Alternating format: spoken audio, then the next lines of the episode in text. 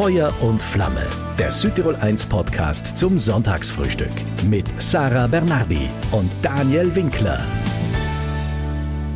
Warum bitteschön soll ich denn in Rente gehen, wenn ich mein Leben lang gefühlsmäßig nicht gearbeitet habe? Ja, das sagt unser Feuer und Flamme Gast diesmal, der Pseirer, Mediziner und Starchirurg Professor Dr. Alfred Königsreiner. Einer, der sehr, sehr gerne arbeitet, einer, der sehr für seinen Beruf brennt.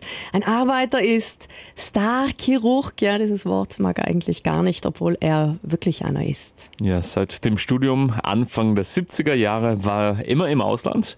Letzte Station Tübingen Tübingen in Deutschland am Universitätsklinikum dort. Ärztlicher Direktor der Klinik für allgemeine, viszerale und Transplantationschirurgie dort. Also schwer kranke Menschen, Transplantationspatienten, Tumorpatienten waren da sein Alltag. Ja, und wie er seine berufliche Rückkehr jetzt heim zu uns nach Südtirol sieht und wie er als Mensch tickt, das erzählt er jetzt bei dir, Sarah. Feuer und Flamme. Das Sonntagsfrühstück. Guten Morgen Südtirol. Es ist ganz schön, dass Sie uns mit dabei haben an diesem Sonntag. Herzlich willkommen hier in Feuer und Flamme. Ja, wenn Koryphäen auf ihrem Gebiet aus dem Ausland wieder heim nach Südtirol kommen, nach einer erfolgreichen Karriere dort und ja, die hier daheim nicht nur ihre Pension genießen, sondern wirklich ihre Fähigkeiten in unser aller Dienst stellen, dann können wir sehr, sehr dankbar sein dafür. Und wir sitzen hier heute mit Professor Dr. Alfred Königsreiner. Herzlich willkommen und einen schönen guten Morgen. Guten Morgen. Sie waren eine Karriere lang im Ausland als Chirurg tätig, zuletzt viele Jahre lang am Uniklinikum in Tübingen und sind seit September wieder irgendwie zumindest mit einem Bein daheim hier in Südtirol, zwei Tage die Woche. Und zwar nicht, um ihre Rente zu feiern, habe ich kurz vorhin gesagt, sondern als Sanitätsdirektor am Gesundheitszentrum St. Josef in Meran, so heim nach Südtirol zu kommen. Nicht nur nach einem Urlaub, sondern nach einem wirklich beruflichen Aufenthalt im Ausland. Das ist ein Gefühl, das viele von uns kennen. Wie geht es Ihnen damit jetzt im Alter von 68 Jahren? Eigentlich gut, weil äh, es ist so, dass man natürlich viel weg ist und dann natürlich auch ein völlig anderes Bild von Südtirol kriegt, wenn man das Ganze auch von außen betrachtet. Und dann kriegt das auch eine völlig andere Bedeutung. Und ich glaube, die Wurzeln, wo wir herkommen, sind extrem wichtig, weil das sind ja, ist ja die Basis eigentlich alles unseres Lebens, was wir äh, leben. Und wenn man sich im Ausland äh, erfolgreich äh, betätigt hat, erinnert man sich natürlich, woher bin ich gekommen und äh, was habe ich von da aus äh, mitgenommen. Und irgendwo ist es schon schön, wenn man A, gesund ist und B, äh, etwas wieder zurückbringen kann. Kriegt man einen romantischeren Blick auf die Heimat oder einen kritischeren Blick von außen? Eigentlich einen realistischeren Blick. Ich glaube, wenn man hier ist, sieht man gar nicht, was Südtirol alles bietet und vielfach sieht man vielleicht dann Dinge, romantischer, wenn man hier ist, aber vielleicht auch gewisse Bereiche kritischer. Aber wenn man das Ganze auch von, dann von außen betrachtet, wird es wirklich realistischer. Und wenn man jetzt ganz grob, was Südtirol alles bietet, wenn man sich denkt, ich bin jetzt gerade vor kurzem mit zwei deutschen Freunden mit dem Fahrrad über die Almen und Berge hier geradelt und wenn man dann sieht, dass im hintersten Tal ein wunderschöner Bauernhof mit Blumen am Balkon und überall geht eine Straße hin und also man sieht schon, da ist so vieles äh, passiert und das geht ja nur mit politischem Willen wenn man die Hotellerie anschaut, wenn man die äh, kulinarischen Möglichkeiten anschaut, die Südtirol bietet, ist das auf wirklich sehr, sehr kleinen Raum ganz großer Wohlstand. Sie sind ja auch in Tübingen, weiß ich, gerne am Neckar entlang geradelt. Sie sind jemand, der sehr, sehr gerne Fahrrad fährt. Was ist, so, sagen wir mal so, die größte Freude, wenn Sie jetzt hier sind? Aber, zweite Frage auch, der größte Kulturschock, wo Sie wieder gekommen sind. Wir fangen mit der Freude an. Also die Freude ist einfach die Luft zu atmen, die man kennt und die Gerüche, die sind mir alle vertraut und vor allen Dingen auch die Sprache. Das ist auch, wenn man die Sprache dann, wenn man im Ausland ist, versucht, ein anderes Deutsch zu sprechen, aber die Sprache ist so vertraut, Ort.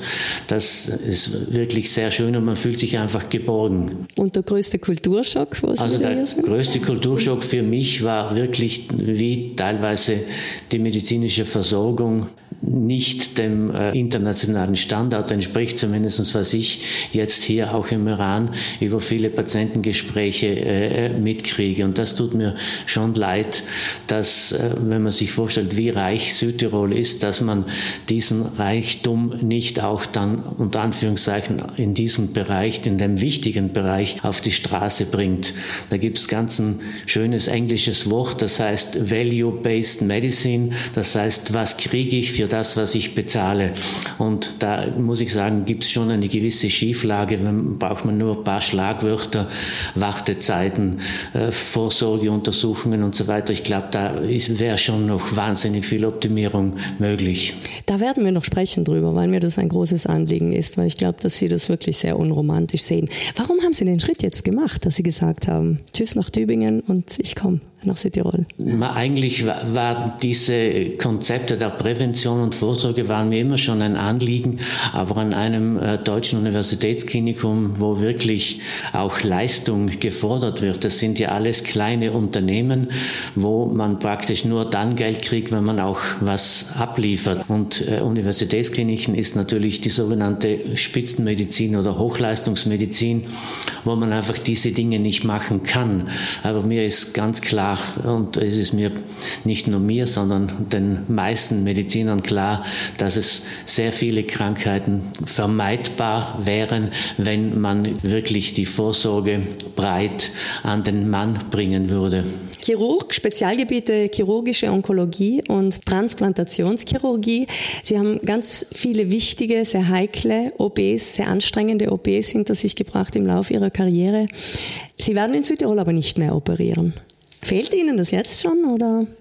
Also das Operieren ist, äh, ist schon eine Leidenschaft und ich habe jetzt drei Monate nichts operiert, außer ich war jetzt vor einer Woche in, in Frankreich für ein experimentelles Projekt, wo ich wieder operiert habe. Ich muss schon sagen, es macht schon auch Riesenspaß. Ja. Was war das? Darf ich das fragen? Das ist ein Forschungsprojekt, das wir einfach in Kooperation mit der Universität in Lyon äh, abarbeiten und da müssen wir einfach äh, Großtiere operieren und die haben die entsprechenden Voraussetzungen, die wir einfach in Tübingen nicht hatten. Die letzte richtig heikle OP, die Sie gemacht haben, was war das? Also es war äh, schon irgendwo witzig, das ist ein Patient, den ich hier in St. Joseph betreut habe. Der hat dann wirklich zwei große OPs gebraucht, die ich noch in Tübingen äh, durchführen konnte.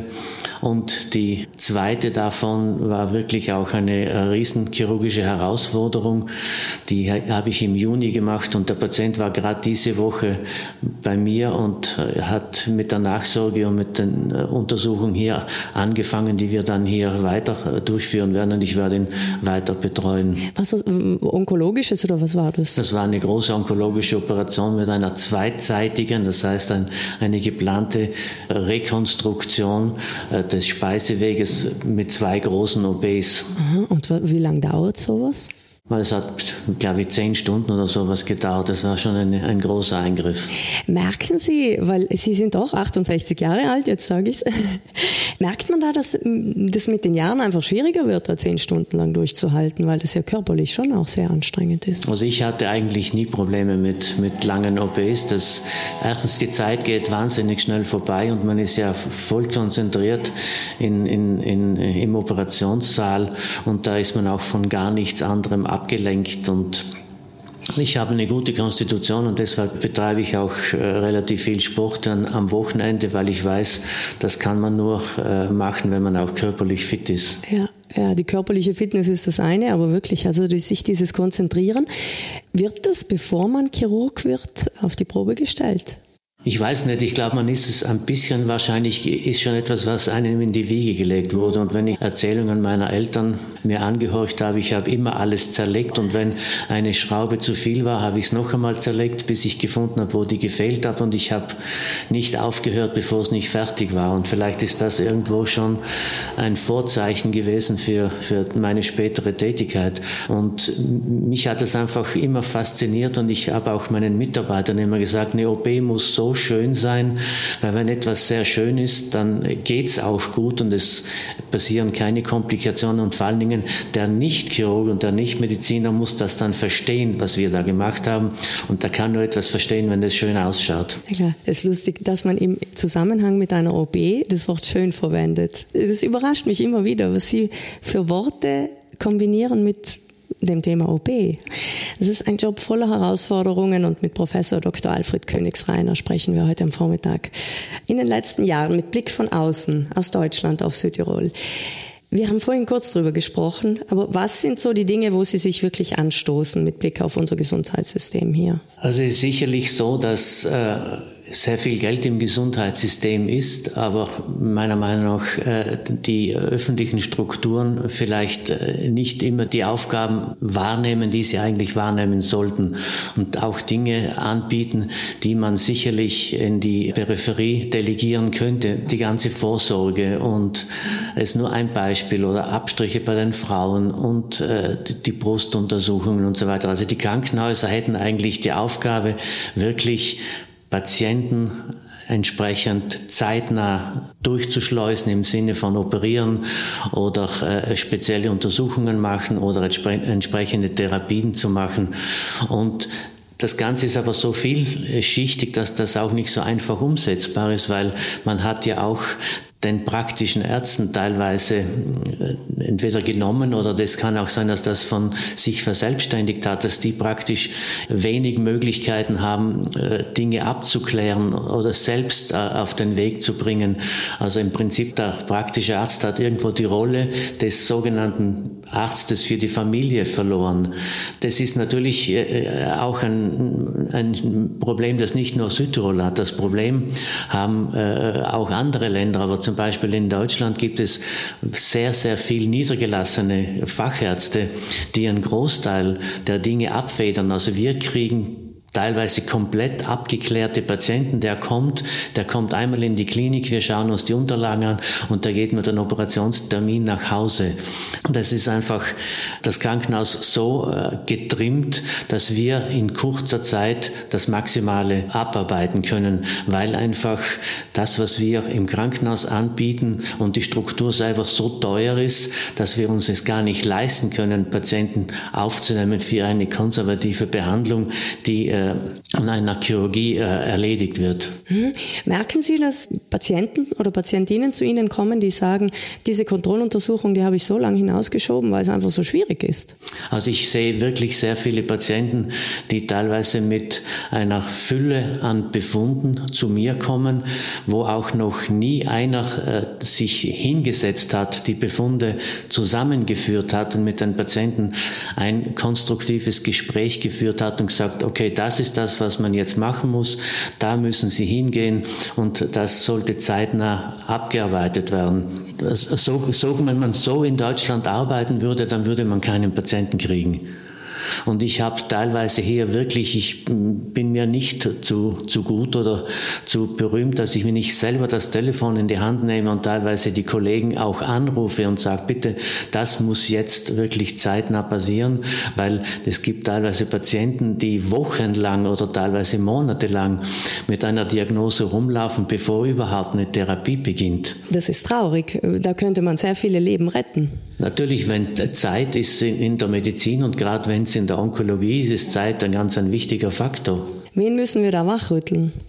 Also ich glaube, da muss man einfach sich mal, äh, es gibt genug sehr gute Mediziner in Südtirol, aber die sind teilweise auch in einem System verhaftet, wo sie vielfach auch selber aufgegeben haben, äh, zu kämpfen beziehungsweise Optimierung weiterzubringen im Sinne des Patienten. Und natürlich ist dann irgendwann auch der Frust da und dann ist es auch schwer, irgendwo was zu bewegen.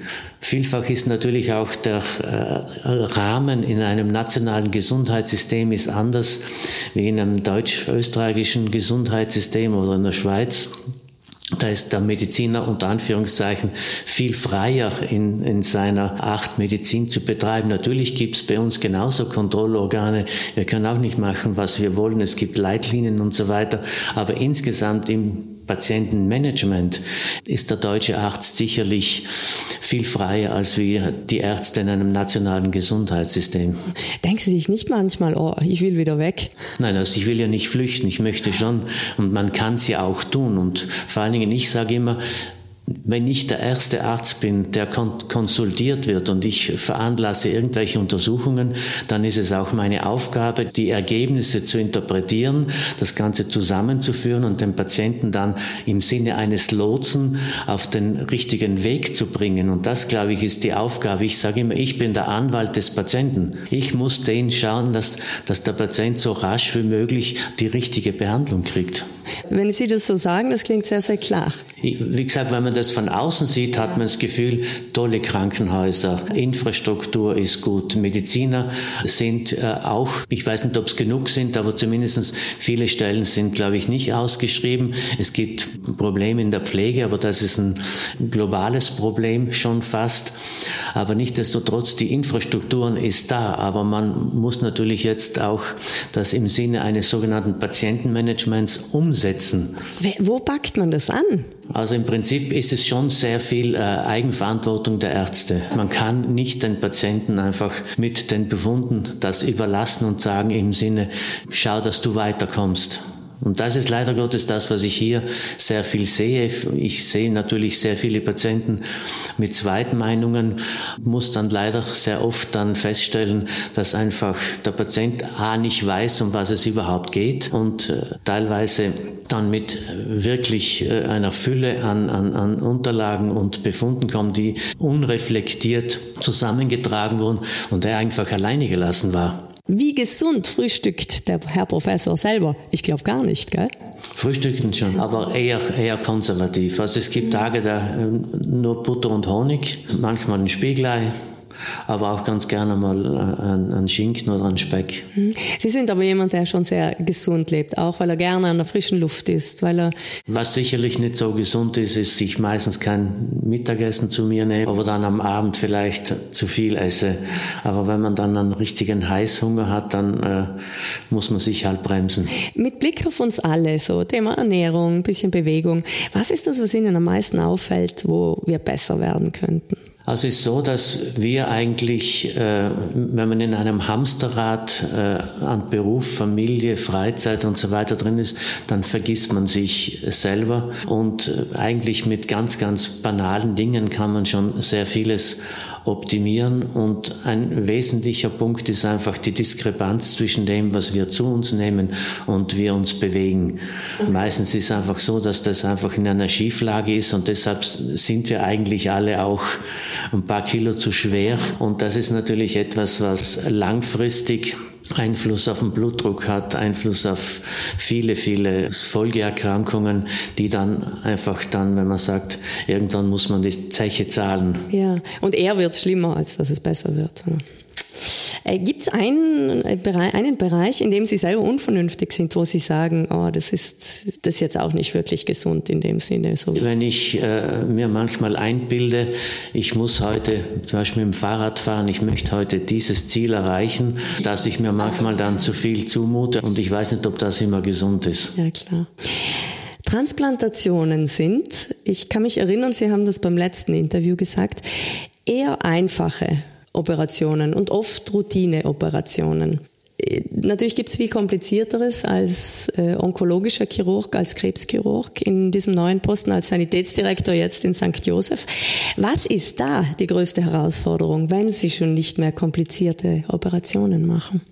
Also ich bin ja hier angetreten. Ich wollte nicht, dass wir hier 10 oder 20 Boxen haben mit, mit Fachärzten, die äh, Patienten untersuchen, sondern ich, ich wollte ein gemeinsames Großes oder Kleines äh, auf den Weg bringen, wo man auch miteinander spricht, wo man sich austauscht, wo man Patienten gemeinsam betreut im Sinne von, von einem interdisziplinären Team. Natürlich gibt es überall Spezialisten, wo sie von Patienten konsultiert werden und betreut werden, aber nichtdestotrotz gibt es viele äh, Fragestellungen, die äh, fachübergreifend geklärt werden müssen. Und da sind, wir erst am Anfang und das ist das, was wir aber in der nächsten Zeit noch vertieft hier abarbeiten möchten. Auch unter Einbeziehung eines Radiologen, dass man gemeinsam Bilder anschaut, dann äh, den Patienten im Sinne, dass einer ist verantwortlich, der betreut den Patienten, aber die anderen geben ihre Meinung dazu dass der Patient auch das Gefühl hat, ich bin irgendwo umfassend äh, hier betreut. Ja, Fachkräftemangel ist in jedem Bereich inzwischen ein Thema. Inwieweit beschäftigt Sie das in Ihrem Alltag? Also wir haben jetzt kein Problem bei den ärztlichen Kollegen oder Mitarbeitern, sondern wie halt überall, wir würden gerne noch Pflegekräfte mehr einstellen, weil wir unser Angebot natürlich noch weiter ausbauen möchten. Sind es nur privat versicherte Menschen, die hier landen? Oder? Derzeit ja. Möglicherweise werden wir auch gewisse Bereiche dann versuchen, mit dem öffentlichen Sanitätsbetrieb äh, zu koordinieren oder äh, vielleicht auch Konventionen äh, abschließen für gewisse Bereiche. Ich sehe einfach, dass die Krankenhäuser in Südtirol sich wirklich um ihre Kernaufgaben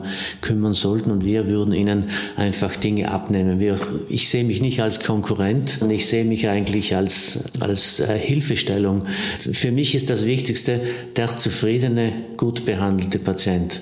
Das ist das, wo wir unseren Schwerpunkt setzen möchten. Was machen wir gegen diese langen Wartezeiten? Also ich glaube einfach, wenn, wenn diese Wartezeiten sind teilweise sicher auch dem geschuldet, dass äh, viele Patienten wahrscheinlich äh, sich äh, in, in einer, im Krankenhaus oder in einem Ambulatorium einen Termin holen, die gar nicht dahin gehen müssten. Wahrscheinlich hätte diese Fragestellung auch ein, ein, ein, Hausarzt abarbeiten können. Ich bin überzeugt, dass das äh, bei guter Steuerung, beim guten Patientenmanagement gar nicht notwendig ist, dass alle Dinge im Krankenhaus abarbeitet werden müssen. Herr Professor, Ihre Leidenschaft für die Medizin, die ist als Bub hatte die schon eine ganz konkrete Wiege, und zwar das Haus, in dem Sie aufgewachsen sind. Also das war äh, der, der, Hausarzt von St. Leonhard oder von Passayertal wahrscheinlich damals, hat in unserem Elternhaus gewohnt. Und ich konnte halt als kleiner Junge auch immer wieder da hineinschnuppern. Und ich habe halt gesehen, dass er Zähne zieht und Wunden klammert. Und da gab es auch viele Medizinbücher. Und äh, irgendwo ist da ein bisschen der nicht mein Wunsch, aber vielleicht mein Traum äh, geboren, mich da zu vertiefen. Und was mir auch immer wieder in, oder immer noch in Erinnerung ist, dass er extreme Ehrfurcht vor, vor Chirurgen hatte, weil er hat immer gesagt, die müssen nicht nur alles wissen, sondern die müssen es auch reparieren. Dann war für mich eigentlich ganz klar, wenn Medizin, dann nur Chirurgie. Was haben Sie sonst menschlich, welche Erinnerungen damals an diesen Arzt? Weil das war schon eine ganz andere Zunft so ein bisschen als heute. Also ich hatte große Ehrfurcht, weil der war wirklich sehr, sehr breit und der hat alles gemacht. Also der hat Zähne gezogen, der hat Wunden geklammert, der hat äh, den Bauch abgeklopft und untersucht, der hat die Lunge abgehört und es ist praktisch je, ich würde sagen, zu meiner Zeit zumindest habe ich so empfunden, eigentlich jeder zufrieden nach Hause gegangen. Ja. Was hat sich am meisten verändert jetzt im Arztsein von damals auf heute, jetzt Allgemeinmediziner, sage ich einmal? Also ich, ich, bin da jetzt nicht äh, äh, drinnen, aber mir kommt nur vor, dass der Allgemeinmediziner heute relativ wenig vor Ort abarbeiten kann. Entweder hat er die operativen Voraussetzungen nicht oder es wird nicht entlohnt, das weiß ich nicht. Was die, der wahre Grund ist, dass, dass die praktischen Ärzte vielfach nur konsultiert werden, um irgendwelche äh, Zettel zu holen, um eine Privatvisite zu kriegen aber dass der richtig Patienten behandelt, ich glaube, das ist ein bisschen abhanden gekommen. Was macht einen guten Arzt aus für Sie? Also für mich ist einfach, ich muss die Verantwortung für den Menschen übernehmen, der mit einem Kummer zu mir kommt. Ganz wurscht, was der hat, weil ob ich jetzt einen Patienten sehe, der einen Tumor hat oder einen Patienten sehe, der einen eingewachsenen Zehennagel hat, was ja zwei wirklich eklatante Unterschiede sind, aber in diesem Moment ist dieses Problem für den Patienten das größte. Und so muss man es auch behandeln. Wie pflegeleicht sind Sie denn selber als Patient? Weiß ich nicht, Angsthase. Schon wirklich? Also ich kann, ich kann mein eigenes Blut nicht sehen. Na ehrlich, ist das ein Unterschied, ob das das Blut eines anderen ist oder das eigene? Ich weiß es nicht. Also ich, ich habe nur zwei äh, Erlebnisse gehabt. Einmal habe ich für meine Eltern Holz aufgearbeitet zu Hause und habe mir äh, in den Finger kackt und habe mir die Wunde angeschaut und habe gedacht, oh Scheiße. Und dann weiß ich nichts mehr. Und dann hat es mich umgehauen. Na wirklich? Und einmal hat man mir beim Fußballspiel, habe ich mir das Knie verletzt, hat mir mein, das Knie punktiert und man hat gesehen, wie die da Blut rausziehen und bin ich auch abgetreten. Können Sie sich an Ihre erste eigene OP erinnern? Äh, das war im Krankenhaus Meran. Das, äh, ich habe ein Jahr lang in der Frauenabteilung im Krankenhaus Meran gearbeitet und meine erste operative Handlung war die, die Naht eine, eines Dammschnitts. Der damalige äh, Chefarzt, äh, Professor Gamper, ist leider Gottes vor kurzem verstorben, hat mir da assistiert und es war natürlich schon ein, ein Highlight und eine, äh, eine tolle Erfahrung. Wie lange ist das her jetzt? Wie alt waren Sie damals? War 1979, glaube ich. Wenn man in ständigem Kontakt ist zu Menschen, die Tumorerkrankungen haben, die äh, also Transplantationspatienten, äh, sehr schwer kranke Patienten. Wie sehr prägt einen das selbst? Also man, man merkt, wie zerbrechlich wir eigentlich sind, obwohl ja Gott sei Dank der Großteil der Menschen ja gesund ist und wir natürlich immer nur die andere äh, Seite sehen.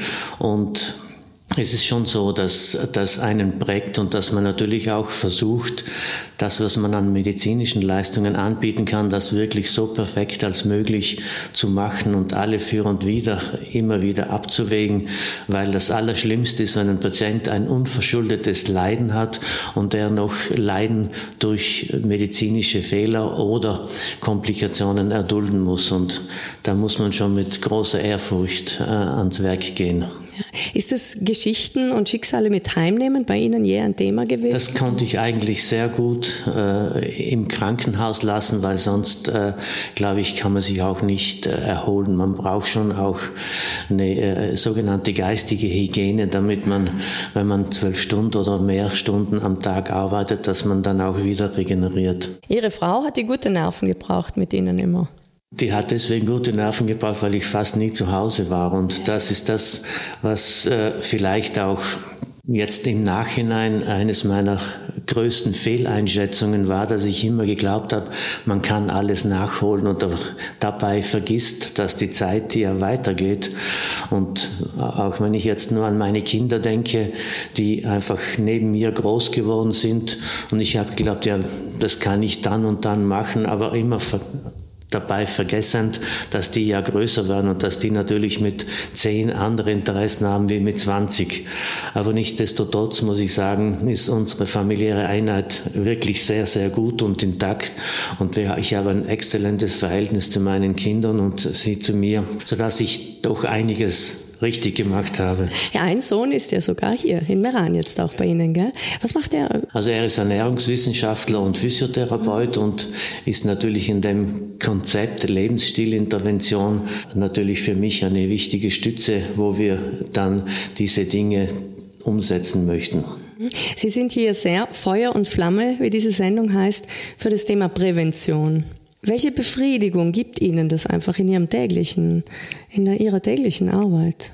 Momentan ist die Situation so, dass wir das erst richtig äh, an den Mann bringen müssen. Und wir haben spezielle Pakete dafür im Sinne von Frauengesundheit, Männergesundheit, aber nicht nur, dass die Frauen sich die Brust untersuchen lassen oder regelmäßig Abstriche, sondern dass man wirklich auch darüber hinaus Bewegungsintervention testet, dass man Krafttests macht, dass man entsprechende Ernährungsanamnese macht, dass man eine kardiologische Untersuchung äh, ab 40, 45 durchführt, um dann auch spezielle äh, Risikoprofile herauszuarbeiten, an denen man dann auch Angriffspunkte hat, um äh, das Ganze auch noch einmal umzukehren. Und da gibt es wirklich inzwischen exzellente Daten, dass wenn man das stringent mit relativ wenig, wenn man sich vorstellt, dreimal eine halbe Stunde Bewegung pro Woche, kann unser mittleres Überleben deutlich verlängern. Und das heißt, das sind eigentlich kleine Dinge, nur es muss uns auch bewusst gemacht werden. Wie war Ihr erster Monat? Momentan nicht sehr belastend noch, weil ich einfach ein anderes Arbeiten gewohnt war, aber es sind viele Dinge rundherum. Ich bin ja eigentlich schon seit einem Jahr hier, aber da war ich nur einmal im Monat einen halben Tag oder einen ganzen Tag hier und jetzt bin ich einfach jede Woche zwei Tage da. Und das schon ein bisschen mehr kann ich mich dem Ganzen jetzt widmen. Aldrans, in der Nähe von Innsbruck, ist nach wie vor Ihre Heimat. Wie lange leben Sie da schon? Jetzt im letzten Jahr erst oder sind Sie da vorher schon? Nein, wir haben schon in den 80er Jahren da gewohnt, wie ich in Innsbruck noch gearbeitet habe. Ah, okay. Ist das ein Haus, das Sie dann Praktisch, behalten Wir haben da ein Haus und das habe ich auch als Lebensmittelpunkt behalten. Und in Tübingen hatte ich nur eine Wohnung und in Südtirol habe ich gar nichts mehr gehabt. Und nachdem meine Eltern äh, verstorben sind, äh, bin ich natürlich auch deutlich seltener ins Passaia gefahren, weil früher hat, ist man heimgefahren und jetzt geht man halt die Brüder besuchen. Das hat auch wieder eine andere Dimension. Und meine Frau hat unser Schloss, wie wir das nennen, immer gehütet und also sie war schon auch jeden, jede äh, Woche in Tübingen. Sie hat ja dort auch ein Kunstprojekt mit dem, im Tumorzentrum gehabt. Sie hat dort mit Tumorpatienten gemalt. Das heißt, freies Malen für Tumorpatienten. Und das ist wirklich exzellent angenommen worden und hat vielen Patienten eine äh, deutlich bessere Lebensqualität äh, gebracht und vor allen Dingen einige Patienten auch wirklich länger am Leben erhalten. Es ist wirklich fantastisch, was die Leute da, auch die, die Gruppendynamik, die dort entstanden ist, äh, haben zu einer wesentlichen Bereicherung dieser schwerkranken Patienten geführt. Hilft das? Ja. Also das Malen, das Formen, das. Warum hilft das? Es ist, glaube ich, einfach das Zusammensein mit, mit Betroffenen und einmal nicht über die Krankheit zu sprechen. Das heißt, dass man einfach das macht, was jeder von uns innen hat, aber was wir einfach beruflich oder familiär einfach nicht nach außen bringen konnten, wird manchmal im Zusammenhang mit einer schweren Erkrankung kommt das wieder raus und das muss man nur wecken. Wir schauen auf die Corona-Zeit ein bisschen zurück. Wir haben vorhin drüber gesprochen. Sie rollen mit den Augen. Na, wie haben Sie die Zeit empfunden? Also jetzt, oder wie ordnen Sie sie ein im Nachhinein? Also für, für uns war die Situation so, ich war ja eines der ersten Quarantäneopfer. Ja? Wir, wir, hatten, wir haben ja jede Woche mehrere Konferenzen. Das war eine Tumorkonferenz und einer das war in unserem Bereich Patient Nummer eins, saß unter uns, aber wir wussten es nicht. Plötzlich heißt es, na, am, am, nächsten Tag sage ich zu meinem Kollegen von der inneren Medizin, da ist die innere Medizin, Onkologie und Infektiologie ist eine Klinik, dann sage ich zu dem, habt ihr schon irgendeinen Patienten? Dann sagt er ja, unseren Freund so und so. Und dann sage ich, oh, dann sagt er ja. Und wenn das sich heute bestätigt, der PCR läuft gerade, dann sind wir alle in Quarantäne und so war es dann. Am gleichen Tag kam dann der positive Bericht, der war stationär, ist zwar nicht schwer krank gewesen, hatte Grippe und der Rest der Mannschaft, in der in dieser Dummerkonferenz war dann 14 Tage in Quarantäne damals noch.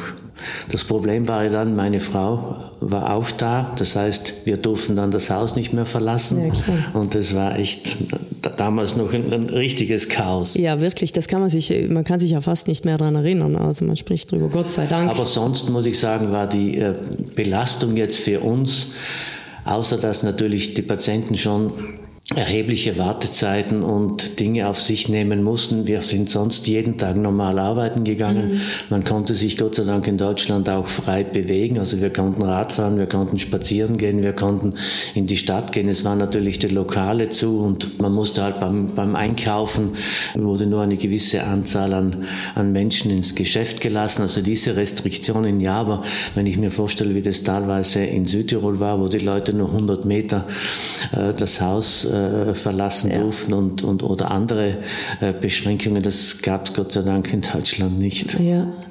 Ich sag mal so, Tumorpatienten oder solche, die es später geworden sind, für die war die Zeit schon sehr von Nachteil, oder? Es ist halt so, dass natürlich, äh, wir haben das ja dann auch wirklich wissenschaftlich begleitet, dass Vorsorgeuntersuchungen natürlich rausgeschoben wurden, weil alles, was nicht notwendig war, wurde natürlich äh, nicht durchgeführt und man hat, und man hat sich wirklich auf die wesentlichen Aufgaben beschränkt. Und was wir auch untersucht haben, dass in, der, in dieser Zeit deutlich mehr Blinddarmdurchbrüche waren und natürlich, weil der Patient mit ein bisschen Bauchschmerzen oder auch stärkeren Bauchschmerzen geht nicht gleich in die Klinik, weil er weiß, äh, da ist was los. Und, aber es war schon eine äh, beeindruckende Zeit und für mich das Beeindruckendste war an einem Tag auf der Intensivstation, dass da lagen 34 Patienten mit der gleichen Diagnose und das hat es noch nie gegeben. Wir haben ja natürlich chirurgische, herzchirurgische Patienten in, auf Intensiv oder Unfälle und so weiter. Aber dass auf einer Intensivstation 34 Patienten liegen mit der gleichen Diagnose, das war schon was Besonderes. Feuer und Flamme. Wir sind 68 inzwischen. Wofür sind Sie privat am meisten Feuer und Flamme jetzt momentan? Also mir gefällt, ich liebe Kunst, ich liebe Musik, ich lese auch gerne und unternehme sehr viel mit meiner Frau, dass wir, wir haben Gott sei Dank äh, viele Hobbys, die konform gehen. Sie hat mich eigentlich zum Fahrradfahren gebracht, also wir gehen gerne Skifahren, wir gehen gerne wandern. Natürlich, sie ist Künstlerin, dann äh, lieben wir auch Kunst und wir gehen äh, in Galerien, wir gehen Ausstellungen, wir fahren zur Biennale und so weiter. Unser traditionelles Finale, darauf freue ich mich jetzt noch. Mein Satz, dein Satz. Also ich beginne den Satz und Sie führen ihn bitte für mich zu Ende so kurz oder lang, wie Sie möchten. Ein guter Arzt. Der sich wirklich um die Belange des Menschen kümmert. Ein gutes Klinikum. Wo eine Mehrzahl von guten, ausgebildeten Ärzten und Pflegekräften auf einem guten Niveau zusammenarbeiten. Meine Patientinnen, meine Patienten sind für mich. Liegen mir sehr am Herzen und ich möchte für diese Menschen das Allerbeste. Hoffnung. Stirb nie. Das größte Gesundheitsthema unserer Zeit ist. Ist sicherlich die äh, Prävention. Mein Job als Sanitätsdirektor hier in St. Joseph ist? Das Ganze zu koordinieren und versuchen auch mit einem neuen Spirit zu beleben. Alfred, ganz privat in drei Worten ist? Ein ausgeglichener, geselliger Mensch, der äh, schöne Dinge liebt gerne gut isst und sich gerne in der Natur bewegt. Wenn ich an Passaier denke, dann?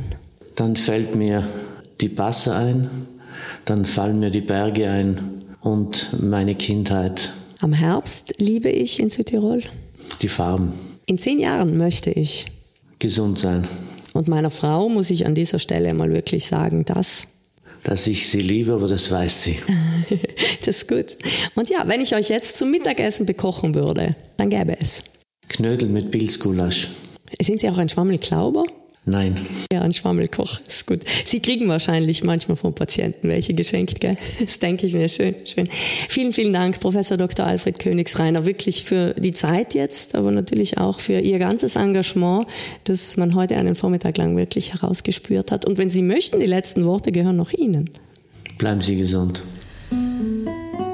sich als Komplizen der Patienten zu sehen, so als Lotse, oder wie hat er das formuliert? Ja, Lotse. Als Begleiter auf dem ganzen Weg. Solche Ärzte können wir uns eigentlich nur wünschen. Ja, von seiner Privatklinik aus hat er natürlich leicht reden. Das wirft ihm auch der ein oder andere vor eine unglaubliche Koryphäe in jedem Fall.